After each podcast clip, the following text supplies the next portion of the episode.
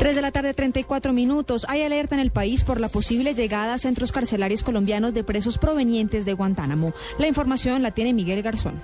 Colombia y Brasil podrían acoger a presos de la cárcel de Guantánamo en Cuba, según publicó hoy el semanario uruguayo Búsqueda, quien no informó quiénes son sus fuentes. Por su parte, la secretaria de Estado adjunta para Asuntos del Hemisferio Occidental de Estados Unidos, Roberta Jacobson, confirmó que su gobierno mantiene contactos con muchos países sobre la posible acogida de presos de Guantánamo, pero no confirmó que Colombia fuera uno de ellos. Así Colombia y Brasil se sumarían a Uruguay, el único país del continente que ya confirmó que acogerá como refugiados a cinco presos de este penal. Miguel Garzón, Blue Radio.